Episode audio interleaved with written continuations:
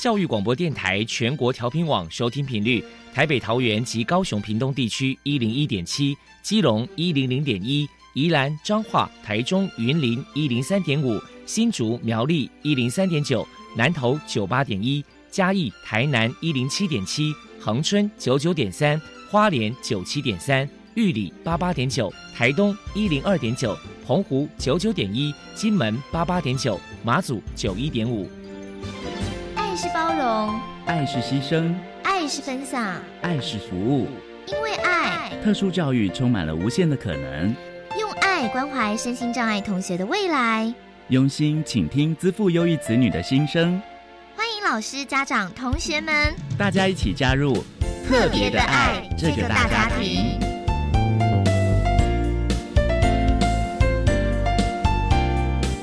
本节目由教育部学生事务及特殊教育司指导，国立教育广播电台监制，欢迎收听。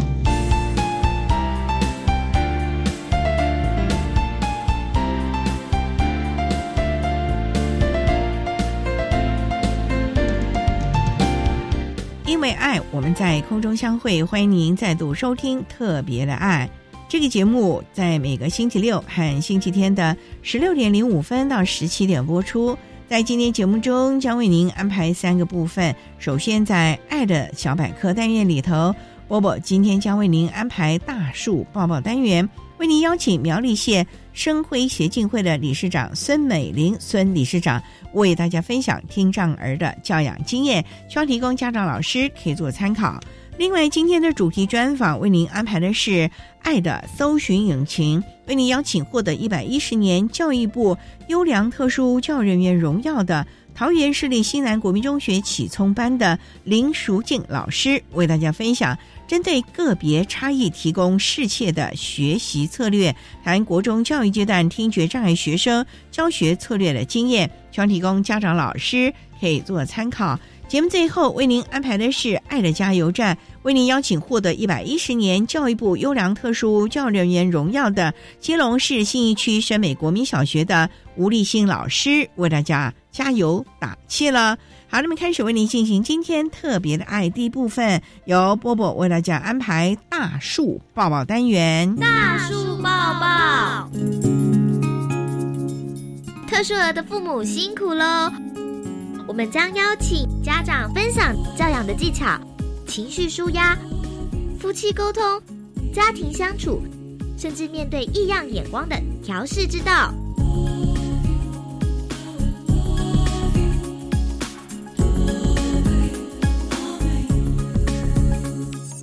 Hello，大家好，我是 Bobo，欢迎收听大树抱抱。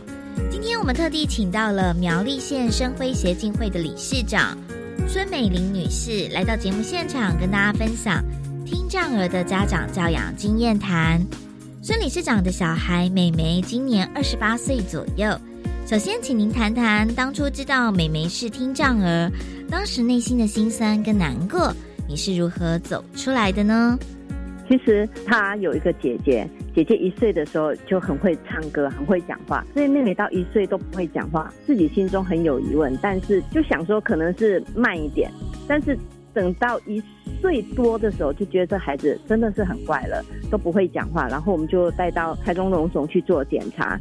那经过反复的检查呢，我记得医生要跟我讲的那一天，刚好是呃一个冬天的午后。他讲的这个孩子，而且这个孩子是急性部，我心里听了真的很难过。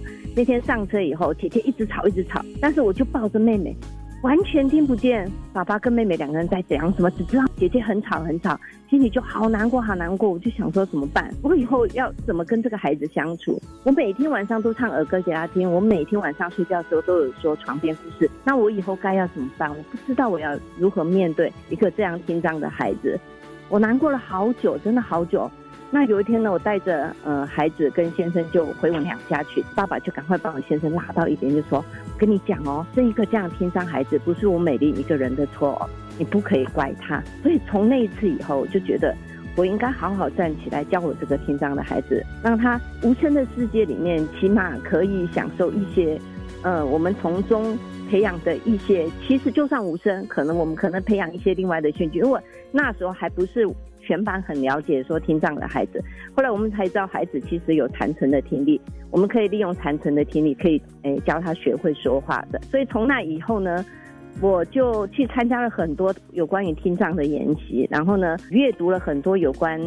这一类的书籍，然后之后呢，我就开始生吞活剥这些书籍，然后呢，就开始内化以后，就加开始教我自己的孩子了。我觉得我如果是真正走出那个阴霾的话，可能是要等他到高中以后，那个可能是比较后话，真正接纳这个孩子。因为我们通常在特殊教育里面，我们都告诉老师要接纳这个孩子，单纯的接纳其实并不是这么容易的。我的女儿上高中以后呢，我我让她去念启聪。他第一次带朋友回家，带了一群都不会说话的朋友，然后呢，他们就开始比手语。在吃饭的中间呢，因为我不会手语，所以呢，我还停下来叫他们说：“那你要叫你的朋友多吃一点。”他们就开始打手语。我那时候心里很难过，但是我觉得从那一次以后，真正真正接纳我的孩子是听障的，他不只有听人朋友，而且有聋人朋友。接下来请教一下孙理事长，在教养美眉的过程当中，遇到最大的考验是，美眉有一天睡觉起来的时候不起床，她就在床上躺着大哭哦，一直哭一直哭。然后我们就说你起床上学，她就开始说我不要我不要我不要去学校是个恶魔住的地方。我想说糟糕了，到底是发生了什么事情？为什么上到国中以后才说那个是恶魔住的地方？然后，因为听障的孩子，他们不会叙述事情，也就是他们不会回来告状说怎么样怎么样发生了什么事情，学校发生了什么事情，所以我一头雾水，我根本不知道他发生了什么事情。他那天就是不愿意去上学，那没办法呢，我就只好连骗带哄的，终于把他哄到学校去了。就问老师说，到底发生了什么事情？他为什么今天都不愿意去学校上学？所以老师就跟我讲呢，昨天班长发联络部，那联络部门班长觉得很好玩，每次叫到名字，譬如说某某某，哎，那个人很高兴，翻过头来他就会把联络部接住。可是黄湘婷不一样，他是听障声，他于是在后面叫了黄湘婷。哎，结果呢，他不会翻过来接联络簿，于是那个本联络簿就直接砸在我女儿的头上了。女儿好生气啊，她想说你为什么发联络簿不好好发，要打我的头？于是她就把联络簿拿起来了，卷成一卷，然后就去打班长。班长是男生，但是我女儿长得蛮高大的，于是呢班长就被他压着打。到时候呢只好请老师来处理，不知道老师讲了什么，反正可能讲了一堆可能他也听不懂的话，所以呢他回来他就觉得很生气，他就不要去上学了。后来呢，这件事情结束完毕以后呢，我觉得这样也不是办法。于是呢，我就每天抽空到学校去说故事。反正国中的时候，因为都要考虑升学问题，所以说呢，我说老师，我可不可以早自修的时候来说故事？老师说不行，早自修他们可能都要模拟考干嘛？我说那这样我用中午时间。他说不行，中午时间他们要睡午觉。我说这样也没办法，那我可不可以让我在中午时间来？那如果要睡觉的人睡觉，不睡觉的人听我说故事好吗？终于这样子，老师就答应了。于是呢，我就在中午时间去说故事。那我在说故事之前呢，我都会先说十分钟，这个听障孩子跟你们哪里有不一样的地方。这样子每周每周就讲了半个小时的故事。终于有一天呢，我女儿就跟我讲：“妈妈，妈妈，你说的故事是不是很好听？”我同学都一直问你什么时候要来呢？也许他们是自然成长，也或许是我前十分钟说听障孩子跟他们不一样的地方，他们可能找出了相处的方式。所以说呢，他们自然而然后来在求学时间，国中的三年，同学也都知道听障孩子有哪些相处上面需要克服的事情。所以呢，后面的相处都没有再碰到这样子比较棘手的问题。再来请您谈妹妹与其他兄弟姐妹的相处互动，您的教养诀窍是什么呢？在教导姐姐跟妹妹的同时，就会遇到一些问题。像姐姐在很小的时候，我就开始跟姐姐讲，如果妹妹以后没有工作能力的话，你可不可以给她一口饭吃？但是我那个姐姐很好玩，可能那时候还小吧，她就说：“那这样子，我要不要买新衣服给她穿？”我说：“那如果妹妹好手好脚不去工作，那你就不用买新衣服给她穿。”你就给她一口饭吃好了，那个就是他们还小的时候。但是呢，渐渐孩子就会长大，长大的时候我就会跟姐姐讲：姐姐，你有可能会遇到比较心仪的男生啊，或者是你有交往的对象啊。妈妈有一个要求，就是不要隐瞒。就是如果你有交往对象的时候，你一定要跟他讲说：我有个听障妹妹。我比较担心的是，不要到适婚年龄了，已经要结婚的时候，才跟他讲说：我家有个听障妹妹。我想有一些人其实不太能接受同台里面有一个障碍的孩子，那你们家是不是有什么遗传的疾病啊，或什么遗传的基因啊？所以在教导姐姐这一方面，一直以来我比较强调的就是这一点。只是后来姐姐长到很大的时候，她她就跟我讲说：“那妈妈，我不要结婚可以吗？”我说：“哎，要不要结婚是你的人生，你自己做决定就可以了。”这就是可能跟其他正常孩子教法不太一样的地方。再来就是可能我以前在教妹妹的时候，可能就会占据比较多姐姐的时间。有的时候姐姐也会心里觉得说你好像疼妹妹比较多。但是我觉得时间的推移，渐渐到他们长大以后。姐姐后来也去学校当代课老师，她也会遇到很多很多这种障碍的孩子。她还了解说，其实我们当年为妹妹付出的这么多之后，妹妹现在可以独立生活，不像她现在教到的很多的小朋友，他们的家庭的资源实在是太弱了，以至于那个孩子在学校里面等于是被放弃的一族。这就是我在教导两个孩子上面不太一样的教法。正常孩子里面可能没有这方面的引流，那可能这就是我们潜在的引流吧。最后，给同样是听障儿的家长孙女士有一些鼓励的话想说。最后呢，我也分享在以前我投稿写的一篇文章里面的最后一段话：上帝给了每个人一杯水，于是呢，你从里面引入了生活，杯子里面的水。清澈透明，无色无味，对人人都一样，让你喜欢。你可以加盐加糖，生活就会变得有滋味，生命便会多了一些难以领略的华彩。我和我那听不见声音的孩子，就像那杯水，我只是加了色彩，让它更绚丽。这个是我的教养孩子上面的心得吧，也算是长这么大以来，很少再去回顾我在带这个孩子的过程。今天就借着这里，我还特别回顾了一次。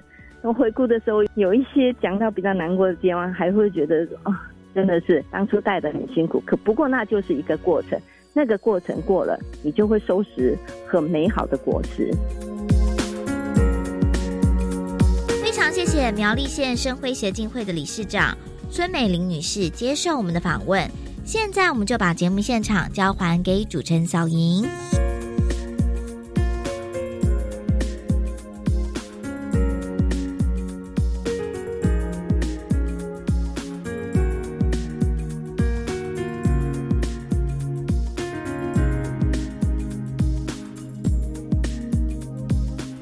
苗栗县生辉协进会的孙美玲理事长以及波波为大家分享了听障儿教养的经验，希望提供家长老师可以做参考喽。您现在所收听的节目是国立教育广播电台特别的爱，这个节目在每个星期六和星期天的十六点零五分到十七点播出。接下来为您进行今天的主题专访，今天的主题专访为您安排的是。爱的搜寻引擎为你邀请获得一百一十年教育部优良特殊教人员荣耀的桃园市立新南国民中学启聪班的林淑静老师，为大家分享针对个别差异提供适切的学习策略，谈国中教育阶段听觉障碍学生教学策略的经验，将提供家长老师可以做参考了。好，那么开始为您进行今天特别的爱的主题专访，爱的搜寻引擎。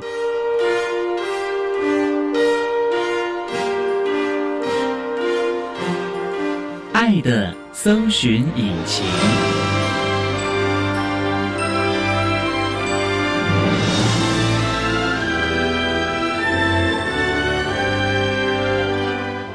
今天为大家邀请获得一百一十年优良特殊教育人员荣耀的桃园市立西南国民中学启聪班的老师林淑静林老师，老师您好，大家好。今天啊，特别邀请老师为大家来分享。针对个别差异提供适切学习的策略，谈国中教育阶段听觉障碍学生教学的策略经验了。那首先啊，老师，请您先为大家介绍新南国中是在桃园市的什么地方啊？在桃园市的中立区，它是南区的特教中心。特教中心啊，是的，特教中心就在我们新南国中。对，所以我们的特教班有十班。十班呢？对，有启智班、启聪班，还有巡回班，这么多元了。是的，所以特教老师也就比较多了。是的，新南国中大概有多少学生啊？全部大概有两百五十多位，特教生有三十三位。那还算好了。是的，各障碍类别都有喽。目前是启智班，还有启聪班，自主式班级是两班，还有资源班。他们是特教班喽。对，这些孩子都是在我们大中立区嘛。但是像启聪班，因为毕竟是自足式的启聪班，在北区有文昌国中，南区是新南国中，因此虽然我们是在中立南区，但是它涵刮的很远，范围很大。你们最远到哪？最你讲南区，感觉就是离台北比较远哦，那是离新竹杨梅那边比较近吧？对，我们最远的，我记得从永安过来的孩子，永安就海边，永安渔港那个。对。哎，那还真的有点距离耶。是的，那孩子每天通勤不是也很辛苦？每天早上五点多就要起床。目前在启聪班的孩子，还有一个是在观音，也在海边观音灯塔那里。观音哦，桃园市政府的福利蛮不错的，他会有租赁交通车，孩子们就可以不用担忧旅程的遥远，就到我们新南国中就读。所以桃园市政府有相关的校车啦。可以让同学们直接进到学校，不必再去转车啊、换车啊等等，这样家长也比较安心喽。真的，那老师从事教育工作大概多久了？今年第二十八年。二十八年，老师看不出来耶。你是主修特殊教育吗？对，我是彰化师范大学特殊教育学系毕业。二十八年前，大家对于特殊教育没有那么的重视，怎么就会想要去主修特殊教育了呢？因为家境不好，妈妈希望我还是有个稳定的工作，所以妈妈希望选师范大学就读。在我那一年，刚好有公费生、自费生各半两种。为了确保我一定能够拿到公费生，所以我第一志愿就填彰化师大特教系。我因为他的名额比较多吗？比较少，公费生名额很少，所以如果志愿填的越前面，拿到公费生资格越容易，胜算比较大。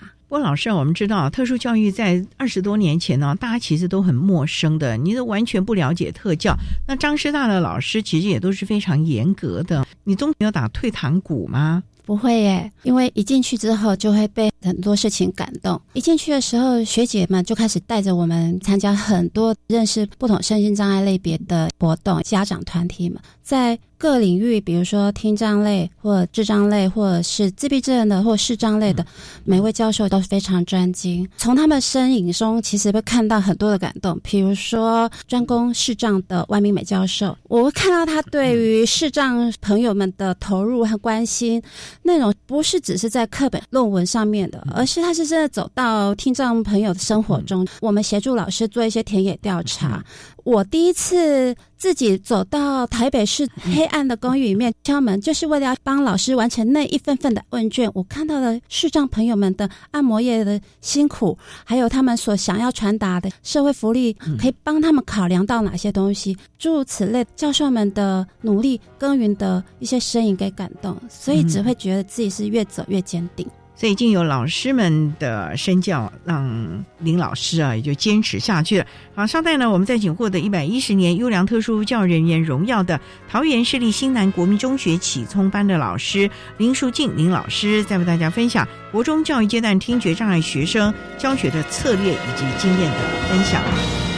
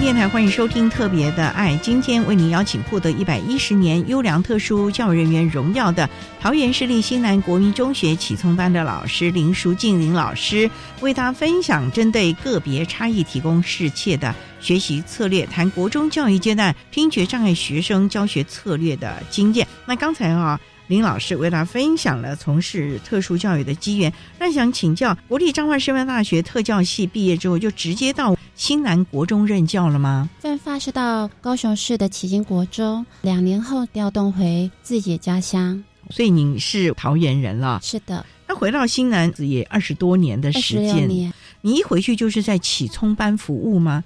可是你主修视障不是吗？我主修视障、听障还有智障，这么多的专业啊，还有辅修英文辅系。那想请教老师啊，在西南国中啊，启聪班它是个别成班呢，是自主式的启聪班吗？是的，孩子的鉴定是经过建安府的制度才能进到西南国中咯。是的，那这些孩子大都是中度还是轻度的孩子呢？其实我们的孩子轻中重度都有，只要是建府会评估他在普通班级无法吸收学习，可能在自主式班级会给他更好的教育，就会让他安置到启聪班来。所以也不会看他住的多远了，还是以他的就学为主咯。就像您讲的，桃园观音的，还有永安渔港的，是的。不过最重要就是还是让孩子获得。最完善的教育了。您的班上大概有几位孩子啊？曾经一般有十多位，但是因为现在少子化以及现在早期疗愈做得很不错，所以呢，会到我们班上来的学生其实日益减少。目前班上只有三位学生，而且是跨年级。跨年级啊？对，也就是一个年级现在只剩一个学生。哇，那这样教起来挺累的，因为孩子学科不一样哎，程度也不一样啊。所以教材的设计重组很重要。所以你们要自编教材，我们还是一样依照部编的教材，但是依照学生的程度给予不同的差异化教学。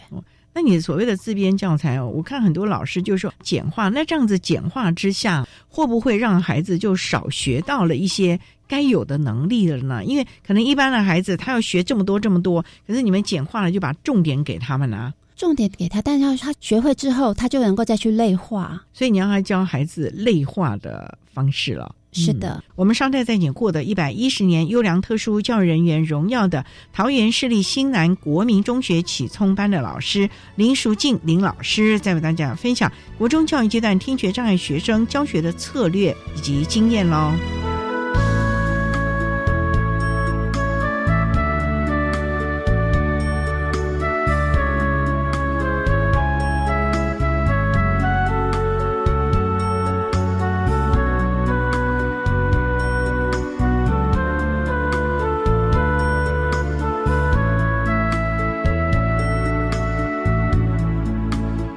各位听众，大家好，我是一百一十一学年度身心障碍学生十二年四性辅导安置总招学校国立和美实验学校校长吴新红，在此说明本次安置时程及注意事项。一百一十一年二月十六日到二月二十四日进行四性辅导安置报名工作。一百一十一年四月十六号办理集中式特教班能力评估。一百一十一年五月四号到五月十二号办理各分区唱名分发安置作业。一百一十一年六月十三号公告安置结果。谢谢大家。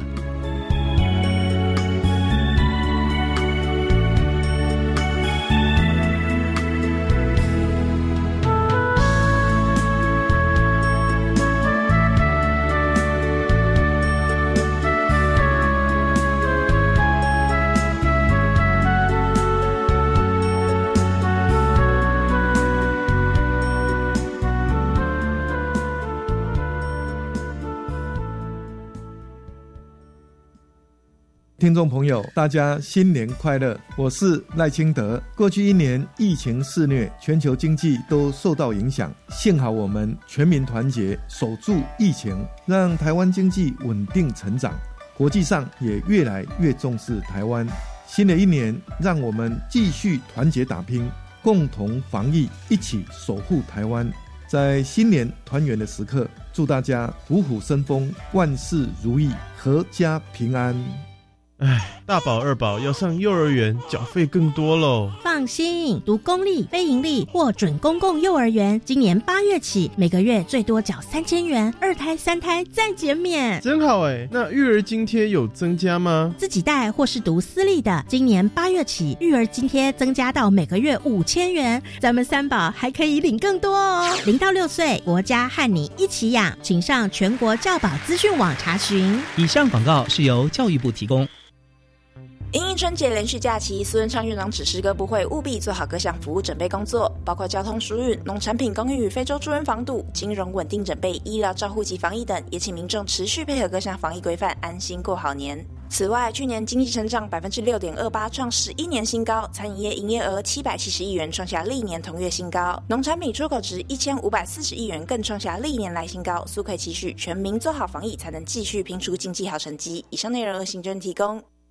管那么的水，落嘎西木啊！大家好，我们是 OK 合唱团。您现在收听的是教育电台。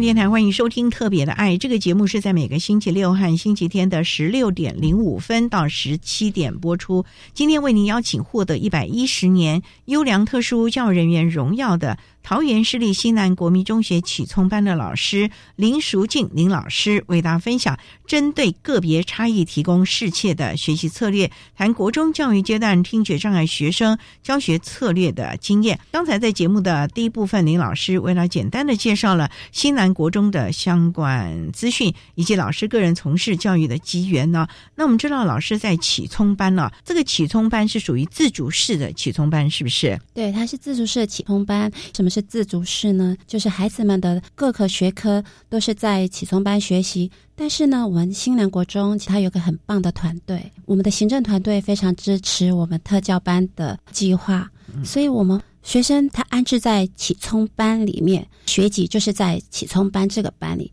但是他的学习不应该只限于这个班级，所以我们觉得术业有专攻，很多不同的科目，比如说美术。体育、资讯、童军之类的科目，我们都希望孩子们能够受到更专业的教导。所以呢，我们提出这个构想，学校也很赞同。因此，这些科目我们尽量的让他们跟跟普通班的学生和在一起上课。也就是说，他到时候去融合这些记忆方面的课程了。对我今年收到一个从国小上来的孩子，那孩子就告诉我说：“老师，国小让他到普通班，跟一些普通班的孩子一起上课，可是他会觉得很孤单。”我说：“为什么？”他说：“他只要时间到了，他就到普通班去上课。可是他完全听不懂老师们在要求什么，同学们在做什么，他只能猜。写笔记的时候，他也不知道怎么抄，可能偷看别人。考卷也是偷看别人，因为他在那边是没有援助的。哇，那这样不行哎！难道没有为他的位置特别的做一个安排？例如说，看他的 U 耳啊，或者是？”他旁边有一些小天使啊，虽然国中了，应该比较半大天使了。但是国小的孩子，他们可能限于国小人力的安排，或者是某些原因啦。但是，当我们新南国中的孩子、启聪班的孩子，我们带到普通班去做融合教育，并不是说孩子就是到普通班坐在那里一起上课而已。我们还会有一位老师跟着孩子到班上去一起哦。对，就是协同教学。老师上课的时候，我们老师就随时手语翻译，所以你也会手语啊？是的，手语翻译给他了。那这样，这个孩子在那个班上会不会觉得好像很特别？其他孩子就一直看，一直看他。这个新同学来了，旁边还有个老师，旁边一直打手语。会不会这样子引起侧目呢？这就是我们学校做的很精致的地方。在我们要去这个班级的时候，其实我们的教学单位就已经帮我们慎选适合融入的班级。在我们要进去之前呢，我们也会做一些经营。所谓的经营怎么经营？你要先跟他们班上博感情吗？还是先把这个孩子的状况先告诉这个班的同学？我们会做一些体验活动。带动孩子认识这个听障生的需求特质，例如说，可能就捂住他们的耳朵，不一定，可能用一些绘本故事启发孩子的善心。第一堂课我们会对全班做一个宣导，做一些活动。接下来第二堂课的时候，我们的启聪班孩子正式进来的时候，普通班孩子就不会觉得不知如何对待，甚至他们普通班孩子也会很贴心，用很盛大温暖的仪式来欢迎我们启聪班的孩子的加入。那我觉得这是一个很棒的开始，有好的开始就成功了一半。因此，我会觉得像我们新南国中，其实他走得很前面。他在二十年前吧，在很多地方都还没做到这么精致，我们就主动敲开普通班的大门。二十年前你们就开始这样做了，对你是不是那个先锋者啊？小云猜的对，你当初怎么会有这样的一个构想呢？因为当时融合融合，我们一直只是在这讲是理论上课本上的，可是你真的要在教学现场做这个事情，其实配套措施要够。老师，你真是够大胆的嘞！因为自己觉得。当初在大学时候也读到了融合课程的这个理念，心里就觉得很向往。但是自己真正到了教学现场之后，才发现普教跟特教其实是壁垒分明。不仅是普通班的老师跟特教老师没有交流，学生也不会交流。所以当我到了这个环境之后，我也觉得也许啊，我可以把孩子带到校园的任何一个角落去吧。所以我就用自己的人脉，自己去跟交好的。伙伴，普通班的老师，我说我可不可以带我的孩子来跟你一起上课？先各个击破，对，先用交情跟他们讲。那那些老师其实也很暖心哎，真的。可是他们难道不怕吗？因为他们完全没有特教的背景，也没有特教专业，会不会担心说：哎呀，那林老师你把孩子带来了，那我的课要怎么上呢？这个部分他们会不会有这样担心啊？我是事后问我的伙伴，比如说嘉玲老师啊、美术老师，他是我们学校第一个打开教室欢迎我们进去的老师。已经过了几年之后，我还问他说：“我当初这样的要求，你为什么不拒绝我？你不会担心吗？”他说：“他当然很错啦，因为要有一个人，还有很多学生要来看我上课，我当然很害怕、很紧张呢。”但是呢，老师还是勇敢打开了他的教室，就像现在要关课一样啊！哦，对对对，只是他提早了二十年来关课啊，来做这样的融合教育了。他是美术还是美术老师？那因为有了他的成功经验啊，他第一个打开教室之后，陆续的我就有勇气再去敲敲第二个老师的门。哦，第二个老师是第二个老师是魏义如老师，是体育老师。体育老师啊，嗯，那你们以前启聪班体育也自己上哦？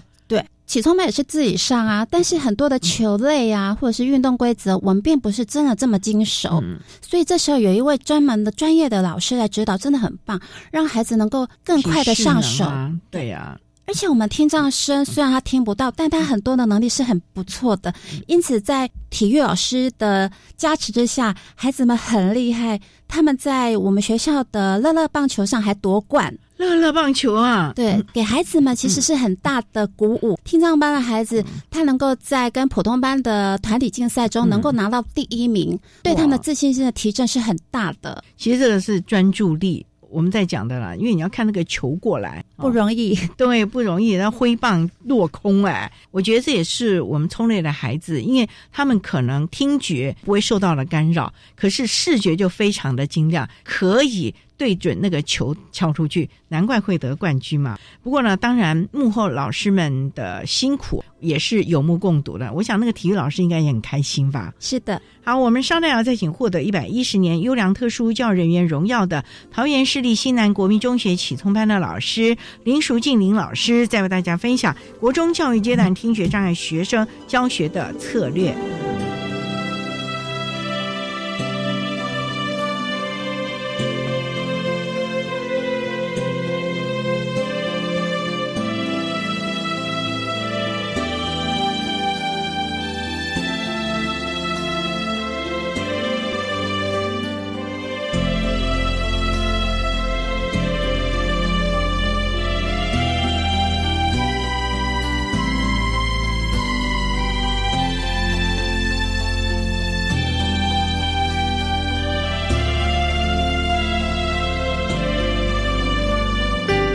台欢迎收听《特别的爱》，今天为您邀请获得一百一十年优良特殊教育人员荣耀的桃园市立新南国民中学启聪班的老师林淑静林老师，为大家分享针对个别差异提供适切学习策略，谈国中教育阶段听觉障碍学生教学的策略经验。不过刚才啊，林老师您提到了美术还有体育这两门课。让孩子们融合，我觉得这个融合的背后，不光是拿到那个冠军，或者是跟其他同学的互动。老师，我个人觉得，其实对我们聪类的孩子，他们是不是自信心也加强了呢？会觉得说，哎呀，我也可以拿到冠军，而且是跟一般的同学一起比赛，那个什么乐乐棒球的，是不是孩子你会觉得好像更有自信，走路都有风了？我觉得听障孩子，他从小我接收到的孩子，他很多时候其实，在教室里面是一个隐形人，然后到我们接受到他之后，我们希望他能够长成什么样子。所以呢，我其他的队友大家一起来帮助他。那我们最希望就是给孩子一个自信的舞台。很谢谢学校给我们这方面的支持。比如说，像我有一个孩子，我们在国小端的时候就听了国小端老师给我的讯息说，这个孩子其实他是很害羞、很紧张、很没自信的。但是呢，老师说他有去学过中东肚皮舞哦，肚皮舞哎，是我们想说，也许我们可以从这个来当做他的亮点。所以，当他一进新南的那一刻开始，我们就为他规划了，让大家对他耳目一新，让他有自信。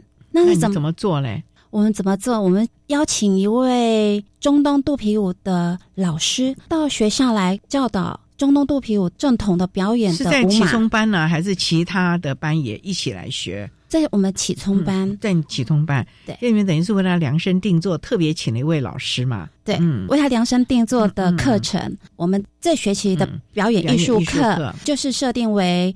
舞蹈课开发孩子的肢体动作，全班一起来，连老师都下台，老师也要下去跳肚皮舞啊！对，记得那一年的岁末联欢的会场上，新南启聪班就是一个闪亮的队伍。老师不用上台吧？老师也上台，老师也上台。你们真是为了孩子，对大家粉墨登场。你们真的要穿那个肚皮舞的服装吗？是的。我们希望孩子是很专业的舞姿、专业的姿态上台，所以他的服装我们也不马虎。但是服装是要钱买的，我们孩子的家庭背景有时候很不允许，所以我们就定了一个计划，也就是你可能完成了哪些工作，你可能就可以换得点数，就用这个来鼓励他，对一些正向的行为喽。是，然后那些点数到时候我们可以换成。代币换成现金，然后呢，我们就可以去选购我们所需要的五一。你需要他做好哪一些事情啊？就是家事，可能家事你可以得到几分，然后你功课完成你可以得到几分，你可能背了一首唐诗你可以得几分，大概类似这样子的一些任务，以任务来换取代币。所以一个学期下来就可以拿到。充足的经费了，其实部分是老师们赞助。对呀，我就在想，这都是老师们自掏腰包嘛。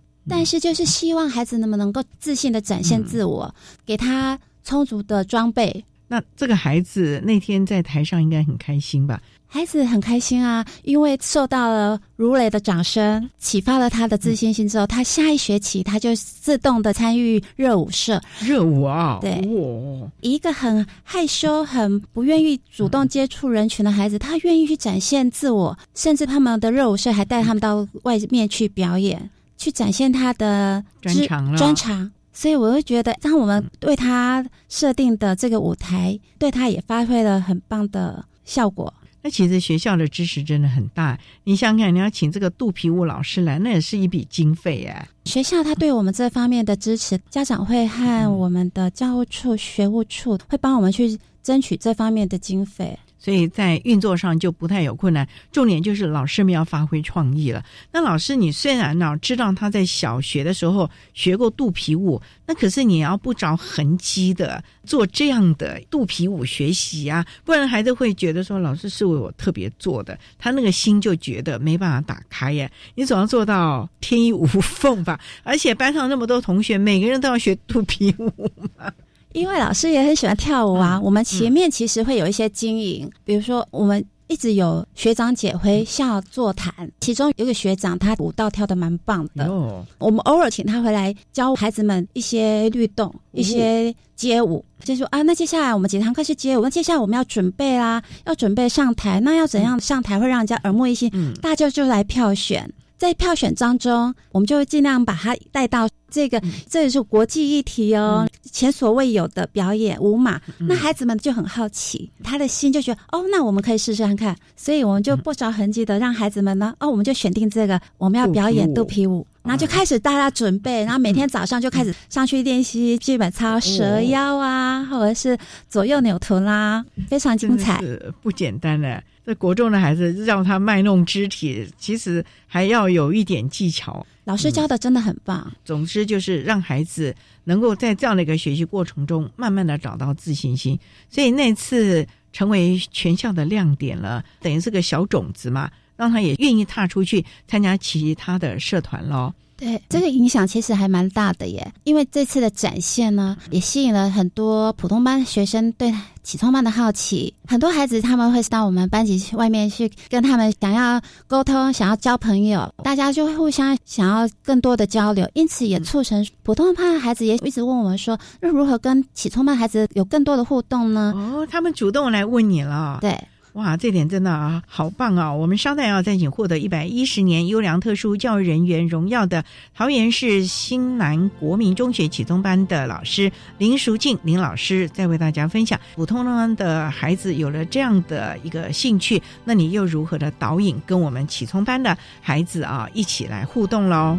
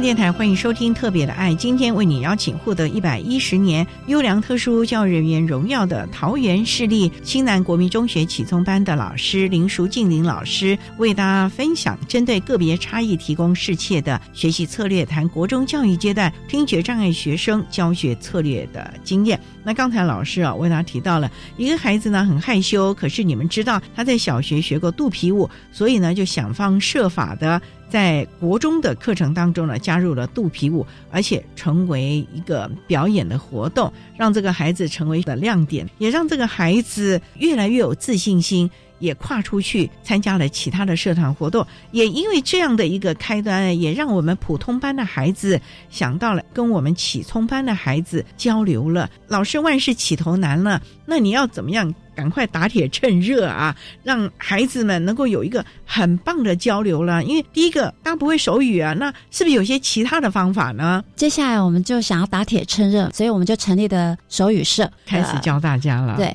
普通班的孩子对手语有兴趣的，就会来加入我们这个社团，然后我们就以手语歌或者是日常生活上的用语教导他们，增进他们能够跟听障班的同学交流的可能。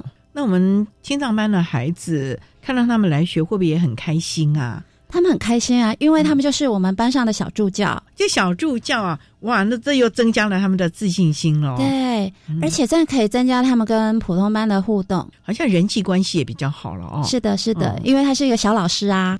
那那走在路上，可能校园里很多人跟他打招呼喽。对，尤其是我们跳完中东肚皮舞之后，他们俨然就是一个大明星。哇，不得了了啊！因为装扮的这么靓丽，舞姿又这么的曼妙，现在又有手语，所以普通班孩子是不是就有喜欢往启聪班跑了呢？没事就进来了呢？当初是啊，但现在因为学生比较少了，不过这也是启动了另外一个融合教育了嘛。好了，体育还有美术。这两个再加上老师让同学们学习肚皮舞啊，那你还有哪一些的融合的策略，让我们一般生也跟启聪班孩子互动了呢？我们还有很多课程都采取融合，比如说我们国中的综合活动课，综合活动课我们的启聪班也和普通班一起上课。综合活动课里面有辅导活动，还有童军、家政三科，这么多元哦。是的，也就跟我们的普通班，那他们会不会跟不上呢？因为老师的指令下来，他可能听不太懂，那老师也不见得会有手语呢。一样是启聪班老师进去及时翻译，所以就跟在旁边了。对我们及时翻译，我们不会去影响到老师教学的流畅度。但是我们孩子能够及时的了解老师上课的内容，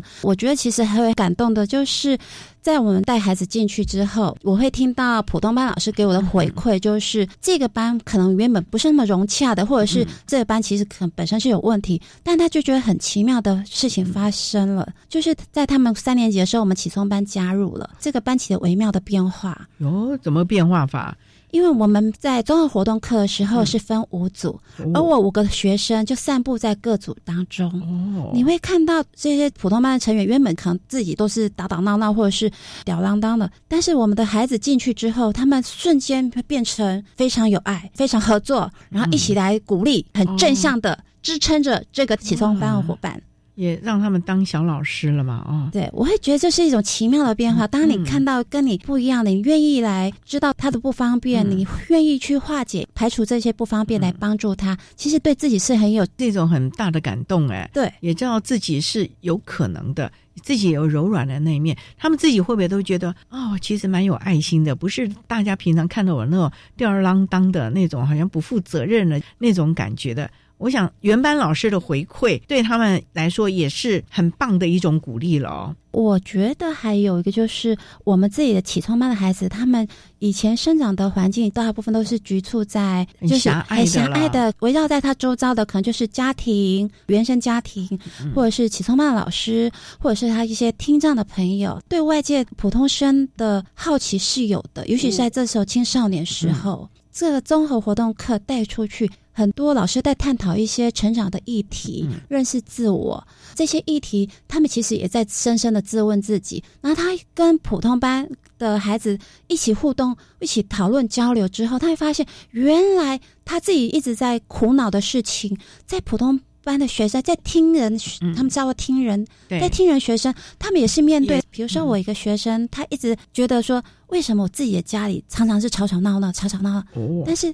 透过有一次我们的辅导活动课的活动之后，他发觉这个烦恼不是他家才有的，原来这么多人在对于自己生长的议题一样有存在很多困扰着，就突然觉得他并不是那么孤单，而有了共鸣，也让孩子的心理更健全了。那家长的反应呢？因为学校老师都这么的大力支持，那家长呢也不可以当逃兵吧？而且是不是也看到孩子的改变了呢？我们常常会把孩子的表现跟家长联系，哦那我们也觉得最好的沟通其实正是面对面沟通。所以每次 IEP 会议的时候，我们都很激烈邀请家长能够到校来跟我们一起面对面来谈孩子的问题。启聪班的家长 IEP 出席率常常都是百分之百。那我觉得也是老师你愿意跟家长互动，平常就有这样的一个信任感，家长也就关心孩子所有的学校表现了。也愿意跟老师一起合作喽。我想要分享一个小故事。我们的学生哦，这个学生他妈妈是新移民，这个孩子他其实很排斥妈妈，觉得妈妈的身份跟别人的不一样。那他很不想提到妈妈。我们就办了一次活动，请妈妈来担任主角。我们的题目就是美食，异国美食。哦，请妈妈做她母国的。对食物，我们请妈妈做她某国的食物，妈妈就教大家做越南春卷，很好吃呢，非常棒，非常棒，用料实在，然后香气十足。在场的其他的妈妈，还有老师们，还有其他同学，对他们就露出崇拜的眼神，甚至很羡慕他。这个孩子呢，透过了这样子的活动，这位妈妈新一名妈妈，她更愿意来跟我们一起互动了。因为在之前妈妈还没有参与这个活动之前，很多时候我们要跟妈妈沟通，妈妈其实是匆匆的签个名，或者是哦哦，我知道就走了，因为他也害怕，不知道该说什么。是的，透过主动邀请妈妈到我们教室里面担任讲师，嗯，大家都是学员，小孩子是助手。透过这次活动之后，我发现妈妈从此之后，她常常就愿意来跟我们互动，甚至是说我们有什么活动，她也愿意主动支援。比如，她就当我们的生活组，帮我们准备点心。哦，那亲子关系也进步了吧？是的，这是很棒的、很奇妙的变化。可是呢，老师是最重要的开端者了，也让他们亲子之间更加的融洽了啊。好，那我们今天啊，限时间也就。非常谢谢获得一百一十年优良特殊教育人员荣耀的桃园市立西南国民中学启聪班的老师林淑静林老师，为大家分享了国中教育阶段听觉障碍学生教学策略的经验。非常谢谢你，林老师，谢谢大家。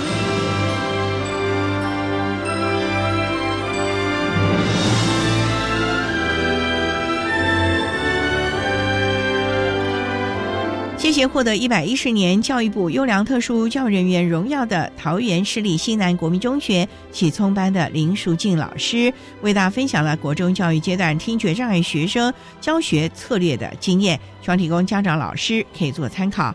您现在所收听的节目是国立教育广播电台特别的爱节目，最后为您安排的是爱的加油站，为您邀请获得一百一十年教育部优良特殊教育人员荣耀的基隆市信义区深美国民小学的吴立新老师，为大家加油打气喽！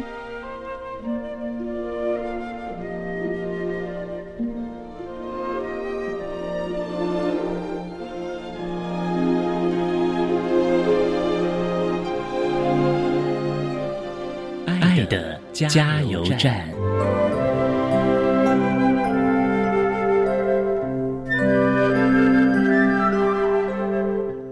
各位听众，大家好，我是一百一十年优良特殊教育人员，目前任教于基隆市信义区深美国民小学的吴立新老师。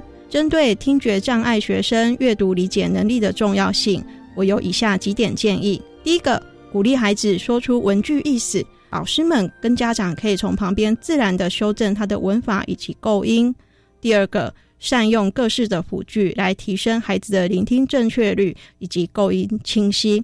比如说，在教育现场，我们会建议婆妈老师佩戴 FM 调频系统，来让孩子在聆听的时候可以更加的清楚。至于构音，我会建议大家使用一些辅具系统，或是手机的语音输入，让孩子透过说话的时候，手机也同时呈现他说出来的语句。当他说出正确的话语，他会感受到更有成就感，而提升他的清晰度。第三，善用我们的图文书籍，文字跟图画的配对，来让孩子可以从图画的环境线索练习猜测跟预测的能力，来提升他的阅读理解。第四个，我建议家长跟老师们可以积极的陪伴我们的听障孩子聊天，提升他们对口语说话的自信度。从口语说话自信度提升之后，他们对于文字语言的理解可以更加的提升。谢谢大家。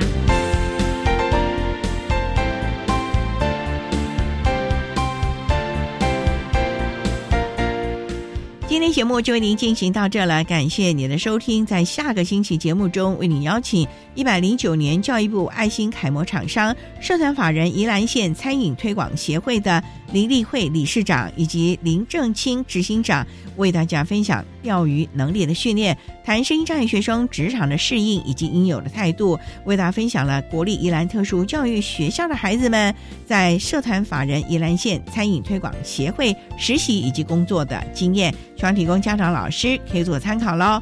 感谢你的收听，也欢迎您在下个星期六十六点零五分再度收听《特别的爱》。我们下周见了，拜拜。